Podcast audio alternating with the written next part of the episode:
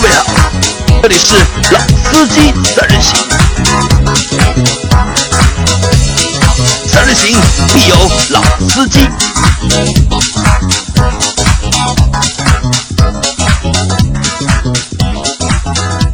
Hello，大家好，欢迎收听老司机三人行，我是周老师。大家好，我是杨磊。大家好，我是张波，啊，今天我们张波终于来了啊，最近特别忙。忙的已经疯掉了。哎，张波，你觉得自己英语好吧？呃，在酒吧里喝多了还可以。啊，喝多了还可以，对吧？所以录节目的时候，因为没有喝酒，所以英文啊是这样的。就上次你说美国警察说 free 是让你不要动，其实不是 free，是 freeze，、啊，freeze，嗯冰冻的意思，好吧？所以你这个还在给别人做洋品牌，有点误人子弟啊。啊，张波最近比较忙，对吧？一直在做两个洋品牌的哎网络的广告工作，对吧？很苦啊。很苦哎，对吧？主要是什么帆船，对吧？讲帆船，大家应该知道什么品牌了啊，具体就不说了，好吧？然后之前那个我们的群里面有小伙伴问，就是关于正时链条的问题啊，正时链条和正时皮带，皮带。啊，对的。那大家知道，就是发动机，嗯，需要传动嘛。那传统的都是用一根皮带，对吧？连在上面，就是大家不知道有没有看到那种公交车修车啊，就公交车的发动机在后面的，一打开以后，你可以看到一个硕大的皮带，对吧？很多时候是皮带坏了，导致那辆车抛锚了。那么对于我们小车来讲，那以前用正时皮带的车型比较多，然后一般来讲，六到十万公里之间，皮带是要更换的，因为橡胶会老化，对吧？主要是有磨损、老化。那么当这个皮带就是强度不够了以后，那可能你的车子就要抛锚了，而且更换一个正时皮带的价格不是特别便宜的。对的。呃，一两千块钱至少，因为它要拆发动机边上那些东西，工时费什么会比较高。那所以后来呢，就会有厂家讲，我们的发动机用的是正时链条，啊正时链条呢就终身免维护，号称。啊、就不需要更换了，对吧对？不需要更换需要维护，对的不需要更换。那么这个时候就小伙伴问啊，我怎么判断我这辆车到底是皮带还是还是链条？链条？那最直接的看配置表，看配置表啊，对，配置表上会写，或者问销售你这个车是皮带还是链条。那如果嗯、你不知道了，就车已经买了，对吧？这个时候想还知道自己这辆车到底是皮带还是链条的话呢，嗯、一个是看你的那个维修保养手册，维修保养手册里面有没有写着到几万公里的时候建议你更换皮带。如果没有的话呢，那说明你这辆车多半是正时链条的。那如果维修保养手册不在身边看不到的话呢，那这里有两个方法，就比较相对简单的方法去看你的车到底是皮带还是链条。第一个是听声音，对，因为链条是金属的，它在转动的时候啊会有金属的这种敲击声，那听起来就是那种哒哒哒哒哒哒哒哒哒这样的声音。这个声音有点像什么呢？就是有的车它的那个气门啊不太好，它气门那个也会发出这样的声音，但是。呃，一般来讲，你听到你一辆比较新的车子，气门、发动机气门没有问题的话，那你听到哒哒哒哒哒哒这种声音，那说明这就是链条在工作时候的一个敲击声。那可能有的小伙伴的车比较高级，它声音很安静，听不到这个声音，那怎么办？就打开那个机油盖，就是正时链条，其实它也是靠那个机油去润滑的。那打开机油盖以后，你会看到里面有金属的链条，就用用个手机的手电筒或者拿个手电筒去照。你能看到里面有个链条，那也说明你这辆车是正时链条的。啊，但是呢，就是我觉得大家在买车的时候呢，这辆车是皮带还是链条，并不是一个很重要的纠结的点，因为我们现在买辆私家车的话，其实很多人是开不到十万公里，对，你就会换车的，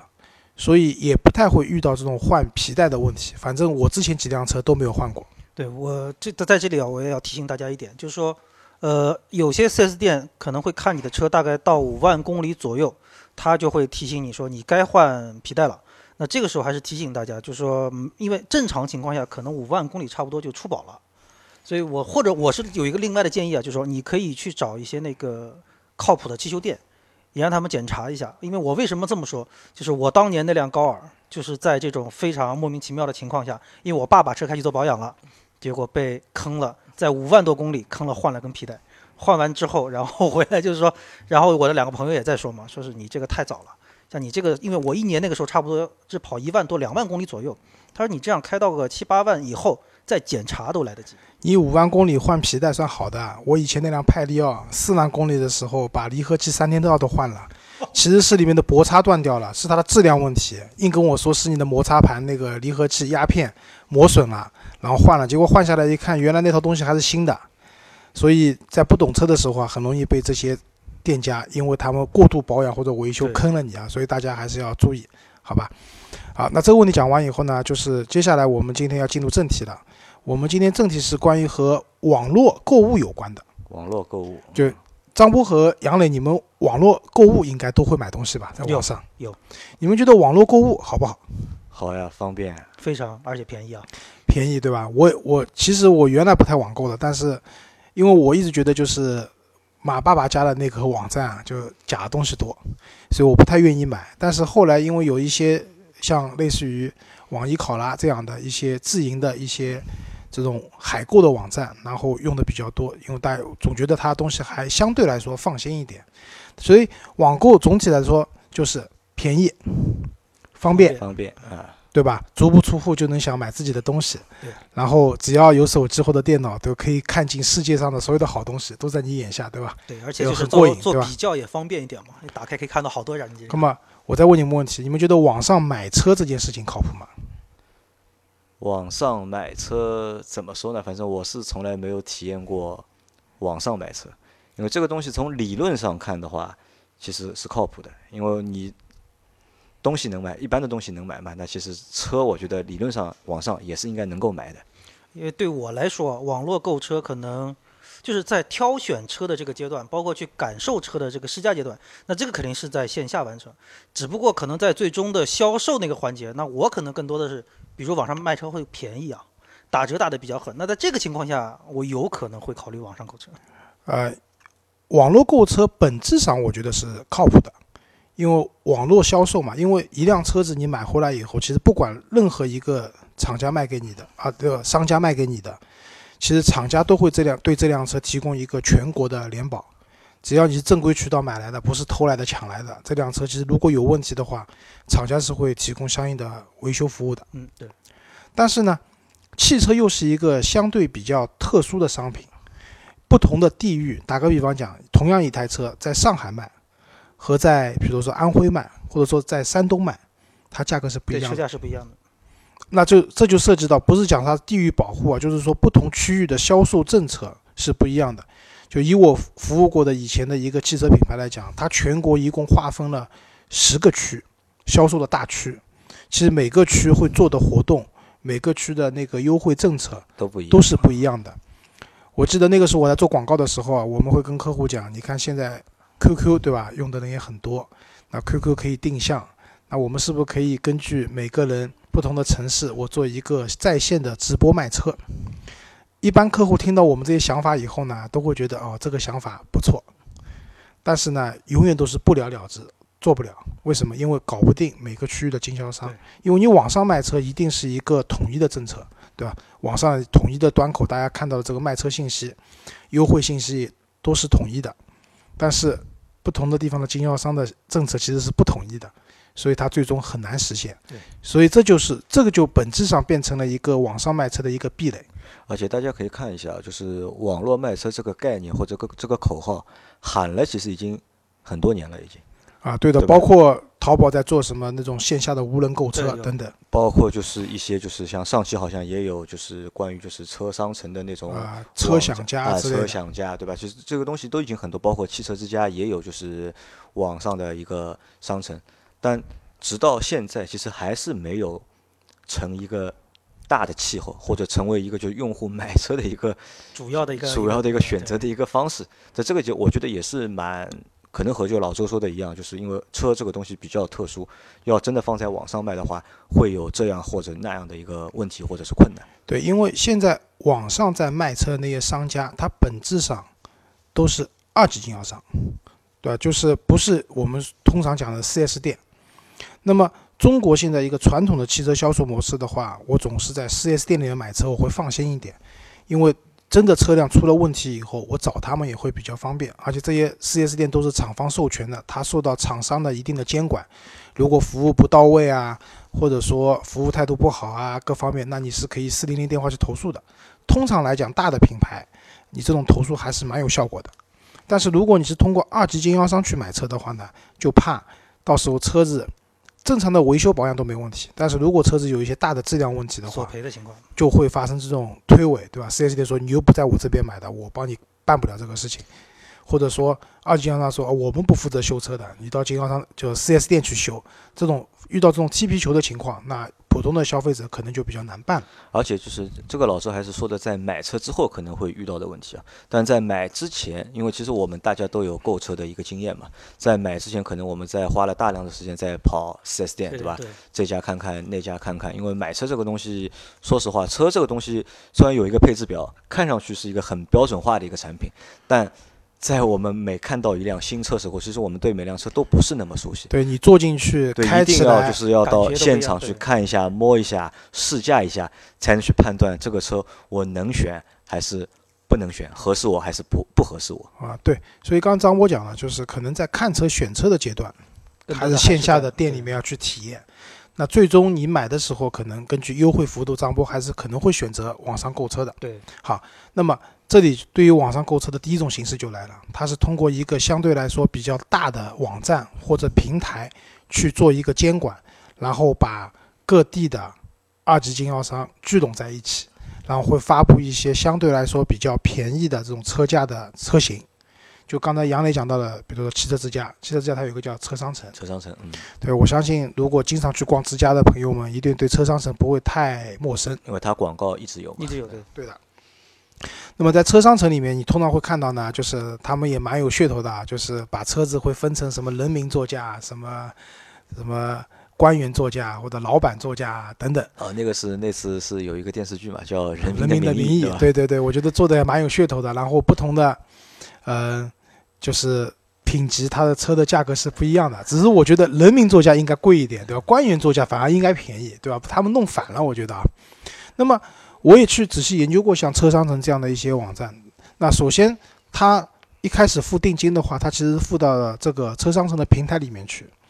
那么相对来说，我觉得这个资金虽然不多，一般买个车定金就几百块甚至上千块钱，但不多，但是这也是一笔钱。那在这种时候的话，有平台作为监管，而经销商没有直接拿到你的钱的时候呢，我觉得他们提供服务的热情会比较高涨一点，对吧？不然钱直接到他口袋里面了，你想要回来也很难嘛，那他可能就没有那么热情了。那第二个呢，就是我看到就是说，他们通常会发布一些车源的价格，确实蛮便宜的，要比你在 4S 店问到的价格要便宜。还有一个呢，就是它的这些车型啊，就大家要注意，在页面里面的时候，你要看到就是它并不是销售全国的，大部分的车型是针对部分的区域的，嗯，城市去进行定向的销售的。我前面看到一辆车，一辆奥迪的车子，我还觉得真的蛮便宜的，但点开一看啊，只能在湖北买。那我在上海的话是买不了的。它里面还有一类车型，就是我们讲的叫平行进口的车子，在他们上面卖的也蛮多的，比如说野马，就官方四十万的车子，在他们那边就是可能配置低一点的，嗯，三十万出头就能买了。但这类平行进口的车子呢，反而全国都能买。对，因为平行进口的车子没有地域限制，都能买。但是呢，这些车子的排放又是不一样的。嗯，你你所在的城市，比如说上海，现在要求国五第二阶段的新车才能上牌，但是他卖的那个车的话，是不是排放达标，这个都需要弄清楚。对，提前搞清楚。然后，如果说大家选择像张波这样，就因为车价会比较便宜，然后呢，会选择这种网络购车的时候，尤其是双十一，大家记得吧？对就双十一现在已经原来是讲是什么单身狗的节日，对吧？光棍节，对吧？现在已经变成一个购物的盛宴了，各个网站都会做双十一的活动。那其实网上卖车的话，去年双十一也非常厉害，有很多车型搞活动，确实很便宜。但是呢，就大家在看到价格便宜的时候，我觉得有几个点啊，大家可能要注意的。第一个是说，这个价格你买车是不是买裸车，还是有相应的一个附加的附加条款条件？就打个比方讲，现在大家知道，就是我们讲的粗俗点，就是经销商会强奸你嘛，嗯就强奸什么，就是让你强制你买它，比如说两万块钱的装装潢，潢啊，保但是险对吧？对，但这个装潢有问题，就是其实就以我那辆车为例啊，当时一万五千块钱买的装潢，在我看来三千块钱都不值的他赚的就这个钱嘛，就对啊。对的，那这个我觉得是要问清楚的，你别到时候车价是看上去便宜的，结果你因为装潢，还有刚才杨磊讲的保险。因为保险呢相对的比较透明，你只要打个电话车险问一下，就这个车型新车的时候的价格是多少，那你就知道了。那如果说，我觉得保险上面他们赚你的钱不会赚的太多的，就是刚才讲的这个装潢，尤其是就是以前流行什么装地胶啊什么的，对，这个不但浪费钱，而且时间长了地胶下面都会发霉的，其实对你的健康都是不利的。那在网络购车的时候，大家要注意这些点。然后还有就是提完车以后，他是不是有上牌费啊，什么乱七八糟其他的服务费都要问清楚，因为这些费用其实你 4S 店买车也有的。对对，但是你都要问清楚，别到时候你看上去车价便宜了，他在这里收你点钱，那里收你点钱，最后发现这辆车一点都不便宜，那就亏了，对吧？所以在这种情况下，我觉得大家注意。还有一个点要提醒大家的是，上海比如说那个东方 CJ，就是一个电视购物频道他也卖车，你们有看到过吗？哦看到过过，经常看，经常看吧是觉得这个节目还蛮好看的。对其实我个人觉得啊，就不是自夸，就是我们上海的这个东方 CJ 这个卖车的节目，我觉得全国范围来讲都是做的比较好的，因为他们和永达成立了一个合资的销售公司，但是它里面有一个猫腻的，我不知道你们有没有发现？它的车型理论上就是它在电视上卖的那些车型啊，你在 4S 店都是买不到的，都是。对它不是标准的车型，他会跟你讲我这个是什么东方购物的一个特别版，啊那其实是在一个相对较低的版本的基础上，增配一些它加装了但都不是原厂的，就是 4S 店里面帮你加装了一些诸如什么无钥匙启动啊、什么三六零啊，倒车影像啊。那我不是说这些东西不好，但这些东西因为不是原厂的，其实它的效果各方面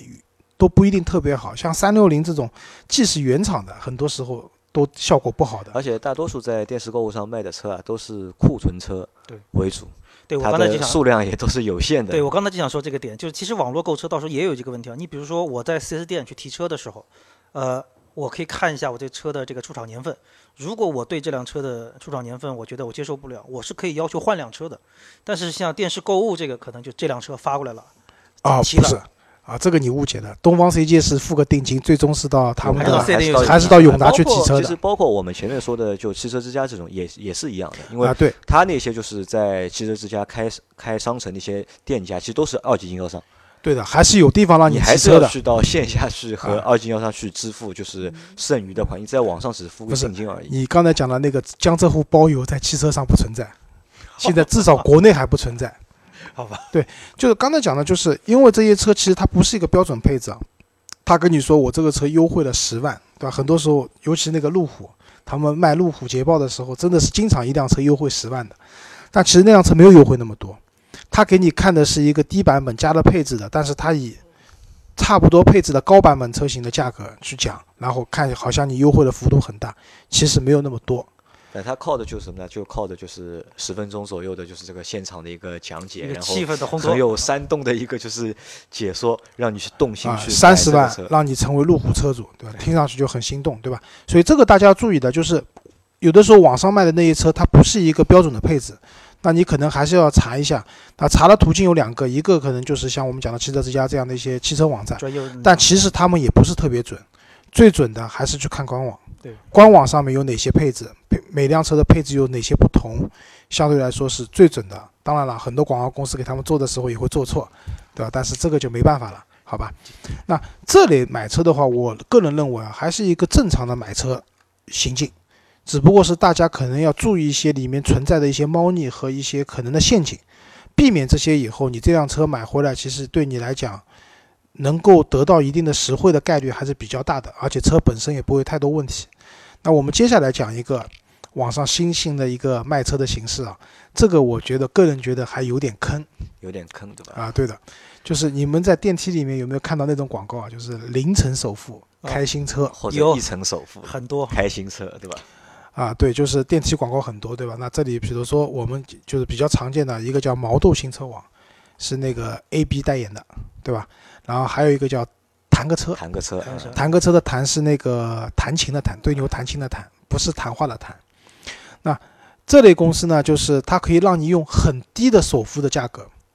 甚至零元的价格开一辆新车，零首付，对吧？听上去是不是很诱人？对于很多可能钱不是很多，三万块钱开宝马，嗯，对，呃，对的，可能三万块钱有点少啊，可能五万块钱左右能开上宝马了，对吧？对于很多小伙伴可能最近资金不是很紧张的人来讲，是蛮有诱惑力的，对吧？但是呢，这里我们我们不去评判他这种行为，就是这种卖车方式好或者不好，但是我们就是就是揭揭露一下，就是说它的里面的本质是什么。那首先，这类公司我们刚刚讲的这类公司，它本质上是叫融资租赁。融资租赁，嗯，融资租赁可能很多人对这个名词比较陌生啊，其实在国外已经很多了，国内也有人做。那融资租赁什么意思？就是说，其实它本质上是一个汽车的租赁公司，他们把这辆车买下来了以后，是租赁给你，你付了这些钱，并没有这辆车的实际的产权，就拥有权，对？产权是没有的，你只有一个使用权。那么好，我们讲就是说，刚才讲了两个网站，我们先讲那个坦克车。坦克车它是要求这样的，就是说，第一年你可以一个比较低的付价格，比如说你买一辆那种二十多万车子的话，你可能首付的金额只要百分之十，也就是一万多两万块钱，然后每个月的月供差不多在五六千块钱左右，你这辆车就可以开走了。那它好处是什么啊？就首先，这辆车的购置税包含在里面了，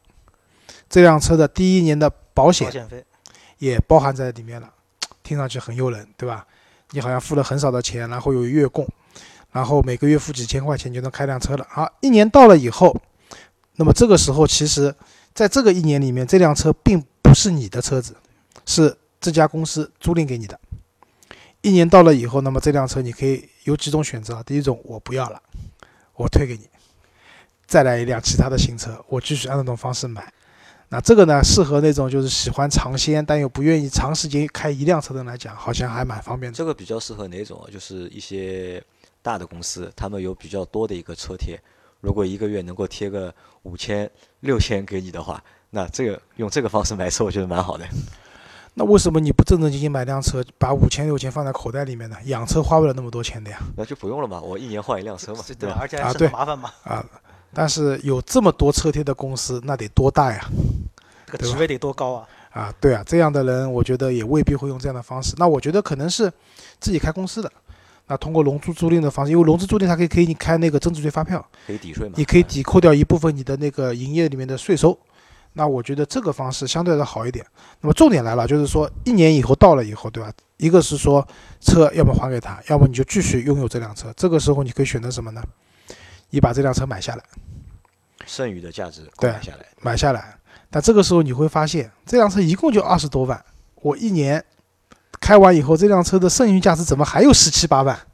啊，对，因为你前面付的很多钱，其实里面是利息，人家赚的就是这个钱。好，这个十七八万，你也可以选择分三年期，对吧？三十六个月月供把它还掉，你也可以选择一次性付款。那，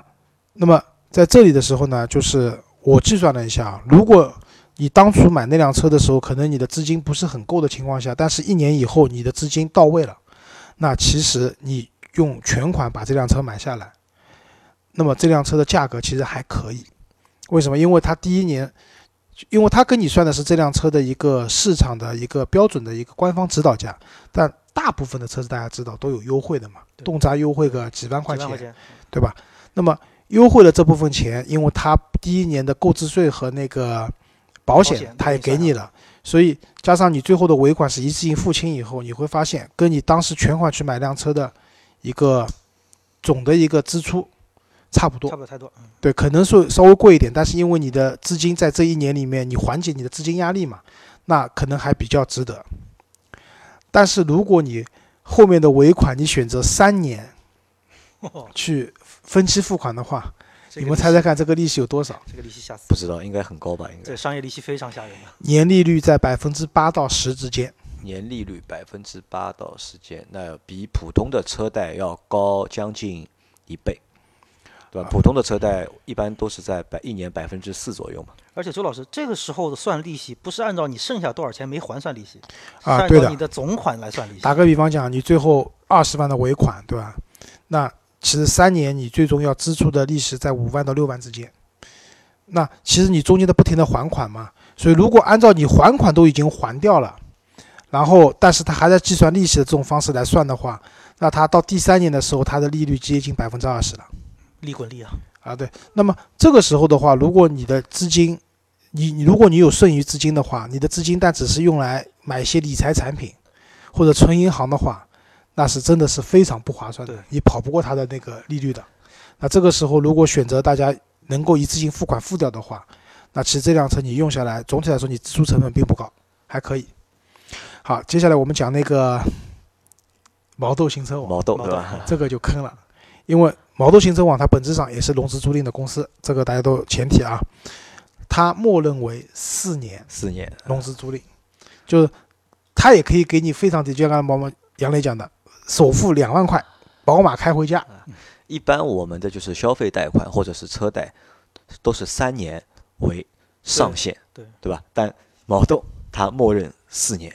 对，它是默认四年。那么默认四年的情况就这样，就是说我同样一部二十万的车，对吧？我可能首付，甚至不要你首付，零首付，一分钱都不用给。然后这二十万在之后的四年里面，嗯，你按照每个月去还款。它其实计算利息的方式跟我们之前讲的另外一个厂呃另外一个就谈谈个车是基本一致的，它的利息非常高。尤其是还到越后面，你的本金已经还了很多的情况下，这个时候他还是按照原本的这个金额在帮你计算对你的利息，就利息会非常非常高，而且它更坑的一点是，四年到了以后，这辆车它还不是你的，它还有一个叫所谓的怎么讲，就是剩余价值。这辆车还有一个剩余价值，就是一辆车开了四年以后，你是问他租了四年，二十万的车开完四年以后，他怎么地还得值个十五万应该还值得吧？差差不多十十二十一二万左右吧。十五万值不到的，就是四年以后这辆车的残值率，我觉得差不多在百分之五十到六十之间，就是十万出头。这个时候你还要再付一笔钱才能把这辆车买回去，不然的话就得还给他了。所以你这个四年里面你付出去的融资租赁的这个每个月的这个月供，加上最后这笔尾款，这辆车你可能要花将近一倍的价格才能把这辆车最后买回家。那我觉得从本质上来讲，这个我觉得不太适合大部分人。那这个我觉得就是听上去像什么，就不像买车了，这像一个就是金融的 金融游贷款，对吧？金融游戏或者是等于一个就是利息很高的一个金融贷款，因为我本身本身贷款钱拿回来之后就是去买东西的嘛，但他这个东西一做的话，就变成一个利息非常高的一个金融贷款的服务了，或者金融贷款的一个产品了，变成。对，而且这个东西啊，我觉得其实它最早在国外诞生的时候，它最终它一个根本的目的，说是因为当时的那个汽车消费不行了，所以说呢，用这种所谓的这种租的形式，等于来刺激一下汽车消费。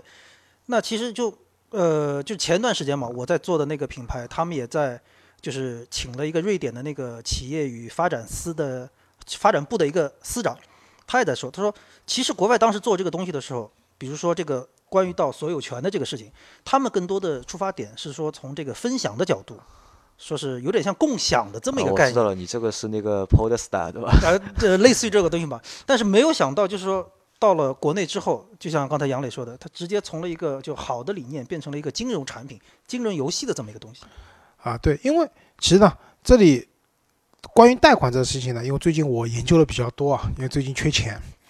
就那大部分的商业贷款其实年利率在百分之八左右，就是商业的消费贷款，而且商业的消费贷款一般是以一年为一期的，就是一年为还款的那个周期的，很少有两年的。对。但是如果你做两年的话，其实是也是非常不划算，因为那种商业贷款都是按照，嗯、第一年你本金还掉了，第二年它的利息还是按照之前的全额本金在计，算。它是直接平摊的嘛，它是把一年的就是利息计算好之后，然后除以十啊二个月，让你来对的，本金和利息同时还对的。那所以借钱没有那么好借的，你要支付出一个比较大的利啊，息。因为这个又让我想到一件其他的事情啊，就是我在读大学的时候，因为那个时候刚刚有那个彩屏的手机，当时一个彩屏的手机大概动辄就是应该是四千多4000万多，块钱对我记得当时第一个彩屏手机应该是三星三星的，有一个彩屏的手机，然后 LG 出了一个八零八零也是彩屏的手机嘛，当时那个手机反正好几千大几千的买不起，但是那个时候呢就有那种就是套餐，就一个月 你对，消费付个就是多少话费？对你消费个什么二百八十八，什么二三百八十八，对吧？如果你是一个月是二百八十八的话，可能这个手机你只要花个一千块钱或者是八百块钱，你就能把它买下来了。因为那个时候没钱嘛，但想要一个彩屏的手机，就可能去进一个这个这样一个套餐。但后来想想，其实很傻，因为当时在读大学，根本就这个电手机的话打不了，这么多话费，对，虽然说那个时候话费的那个资费标准很高，但其实还是用不了这些话费。然后每个月一下子要多付三百八十八或者二百八十八，又成为了我的一个就是生活的。一个压一个压力了。对，呃，其实我觉得这个卖车啊，就是零首付也好，一成首付也好，其实有一点同样的感觉在里面。就是我的第一部 iPhone 四，就是承诺每个月消费消费多少话费？啊，二二百九十六块钱吧。对我第一部 iPhone 也是这么来的。但那个时候大家其实都已经工作，单位里都有那个电话的补贴，那个时候起码能够补贴个一百块、两百块那个时候因为就单位是可以报销的，我那时候可以报四百块一个月，，啊那就够了嘛，那所那是 OK 的啊。所以我我用这种方式就是等于是公司掏钱让我用了一部新的手机，那所以其实融资租赁这个东西跟这个手机是一样道理的。如果说你有相应的一些补贴，或者说你这些钱是有其他一些出处的话，那我觉得用这种方式未尝不可。但如果你只是个普通消费者的话，至少像毛豆这样的新车网，我们是不推荐。是非常不理性的这个样一个消费啊，而且反过来就是我们想一下，就是谁会可能成为他们的客户，或者成为他们产品的用户？我看了一下，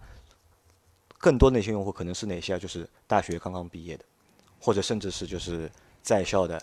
大学生，对吧？因为他们可能就是你让他一下子拿个十万、二十万出来去买车，可能会。有点难，哪怕就正常的买车的车贷的话，我们至少也要首付个三成或者是四成。在这个情况下，他们可能没有钱，拿不出钱，可能会会选择一个这样一个相对来说零首付或者一成首付的方式去先开到车。但是后面的话就是 有的还这个钱，那就啃老嘛，啃老啃老了就对对吧？那但凡我认为有点理性的一个消费者，就不太会去选择这样的一个方式去买车的。对，所以我最想说的一句话是什么？就还是中国老祖宗一直说的：“天下没有白掉的馅儿饼”，对吧？这个第一句话，我觉得没有免大家费的午餐没。有免费午餐，我觉得这个大家是第一时间一定要想明白，就是便宜到可怕的程度，一定里面有问题。那这是一样。二一个，我觉得既然讲到这个问题，那我也插一句，就是说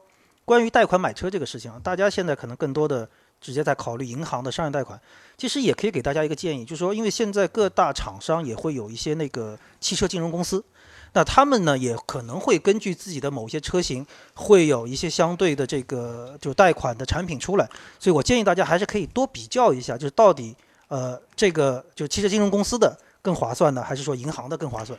一般情况，如果不搞活动的话，银行会划算一点。对，但是到有活动的时候，通常，比如说什么宝马金融，对吧？什么通用金什么融东风日产金融。啊、东风日产金融，他们会有一些贴息的一些一些政策，对，政策，那会比银行的产品划算一点。最好的就是零利息。对，零首付啊，零利息，啊不不，零首付肯定不行的，就零利息。有有有有，我真的所以我的建议是这样，我的建议是，如果我们要贷款买车的话，就是至少要存一个首付，对吧？要存到一个首付的钱，你再去买车，对吧啊？不要去买这种零首付或者一成首付的车。对，因为贷款买车我是同意的，因为我觉得没有必要一下子把钱都付出去嘛对。但是我觉得是正常的贷款买车。打个比方讲，你买辆车二十万，你至少首付三成或者四成要付的，对吧？贷个十几万的钱，因为这样的话，你想。一辆车落地要交购置税，要买保险。如果二十万的车，你首付三成的话，最终落地开走也得将近十万块钱，对吧？然后那个钱的话，如果我们刚刚讲的，要么就选择一些银行的，或者是选择一些呃金融，就是汽车金融，就是那些厂家的金融方式，那每月去还，至少这辆车是你的，只不过是有一定的抵押在他们那边而已，对吧？因为刚才我们讲的融资租赁还有一个很大的问题，车本质上不是你的情况下，当这辆车那最极端情况被盗了、被抢到了，对吧？肯定是要买抢盗险的，但是保险公司的赔款可能会有延迟或者甚至说免赔的条款在里面。还有一个，如果你的车子发生了严重的事故的话，车损什么，这些在在他们的合同那个条款里面约定都会有的。那其实这个时候你的损失会很大，对，要比远比你自己买辆车回来损失大。对，所以前段时间我带我妈去那个医院嘛，然后车上的广播就听到什么“老婆，我这个月想多要一万块钱零花钱”，老婆问他干嘛，他说我可以开辆什么什么车回家，然后我妈就很诧异的看着我说：“现在买车这么便宜了吗？”我就跟我妈说：“我说你觉得可能吗？这一万块钱这辆车让你开走，第一他怎么挣钱？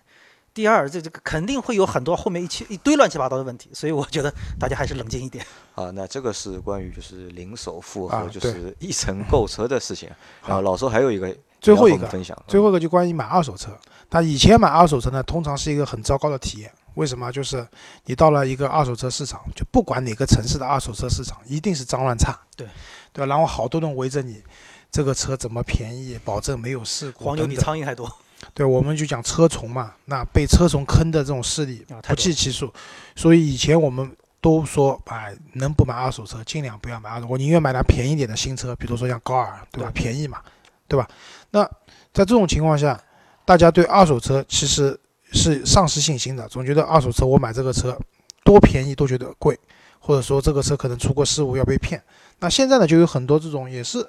网上的平台，或者说有它既有实体店，也有网上售车的平台。比如说我们比较出名的车王，嗯，对吧优信二手车开心啊对吧？包括有一个我们不太推荐的人人，他人人啊，对吧？那么这些平台呢，通常都会跟你讲，我们的车是保证没有事故的，就没有重大事故的，对吧？不会是泡水的，你放心，对吧？如果买到这个车呢，多少天里面我们是包退的，就整体的这个宣传的口号是非常好的。但是大家记住一点，就是这些商家他们都是要挣钱的，就不可能做赔本的买卖的。那么，因为其实大部分人啊，就是如果说一辆车真的出过很严重的事故，比如说尾巴被撞没了，或者发动机引擎盖那边撞烂了，那它是很容易被分辨的。你只要打开这些位置，它的胶条，你只要看它的有没有焊接的痕迹钣金的痕迹。钣金的痕迹，这个是很容易被分辨的。那我们在这里要讲，就是说你在网上买车的时候呢，嗯，我觉得那些平台本质上还是好的，但是呢，大家也不要百分之一百的相信这些平台对，还是要留个心眼，可能要找，还是要找一些身边懂车的朋友，因为现在最难分辨的，我们认为什么泡水车，对。而且大家不要觉得泡水车少，其实泡水车是非常多的，在南方的城市，有些一些地势比较低洼的城市，下雨就一下雨往里面跑，对，进到里边儿。就车子就被泡了，这种地方很多的。那这些泡水的车子怎么办？那肯定是流入到二手车市场的，对吧？泡水车我们讲有些可能只泡到了那个车子的那个凳子的这个高度，那这类车呢还能看看，对吧？后续如果处理的比较好的话，还能看看。像有些车直接是顶都淹掉了。当你看到这样的车子的时候，其实再便宜也不能买。好，的我们在这里不恐不害，就是不要就是让大家对买二手车这件事情去感到恐惧或者是害怕。我们先不谈这个二手车的这个就啊是质量问题，因为这个呢，很多平台还是就是有一些好的平台，有一些就是质保啊，包括像车王好像就有一年的就是一个质保质保期嘛。啊。对，就是没有。我不是说让大家不买二手车，就是说我是意思说你在这些平台上买车，因为他们有相应的一些质保，包括他们有些承诺的情况下，呃，你是可以相信这是一个好的服务，但是呢，也不要百分之一百的去相信，自己还是要留个心眼。我觉得是这样。那么这里的网络购车呢，同样他们也会提供相应的一些金融政策。对的，因为我们在以前买二手车的时候啊，基本上都没有贷款的服务，因为银行因为银行不提供就是二手车的一个贷款贷款的服务嘛。但现在好像就是越来越多的小贷公司或者是金融公司都对二手车也提供了就是贷款对的，服务。包括这些有实力的这些平台，他们自己也会有相应的一些金融服务金融。服务对，那么在这样的情况下呢，二手车的买卖相对来说，我觉得至少是现在二手车的买卖比以前更加透明了，然后也会有更多的一些金融的服务可以选择，本质上还是好的。只不过我在这里提出这个问题来讲，还是希望大家留多留个心眼，对吧？不要到最后因为你买辆二手车，呃。因为有个事例啊，我看到就比如说某个二手车的平台，它也是类似于用融资租赁的方式卖了一辆车给你，就是我在它网上看到了，就车王嘛，就是不是车王是优信，优信啊。啊不要黑车王我那我知道那个故事是车王的故事啊，。对，那辆车你最后买下来，加上利息这些东西以后，跟买辆新车的价格差不多。但那辆车其实已经跑了好几年了。好吧。对，所以这些东西就大家那还是回到刚才那个话题，就是说天下没有免费的午餐的，特别便宜的或者说什么零首付的这种方式，你后期支出的成本一定是大的。对，但你不要觉得说这个你占了一个天大的便宜，一定不是这样的。所以在这里还最后还是提醒大家，就是说要多留个心眼买家永远玩不过卖家。啊，对，买的没有卖的精嘛。对啊。对，好吧，那今天的节目就到这里了。好，感谢大家的收听，好，谢谢大家，再见。再见。好，再见。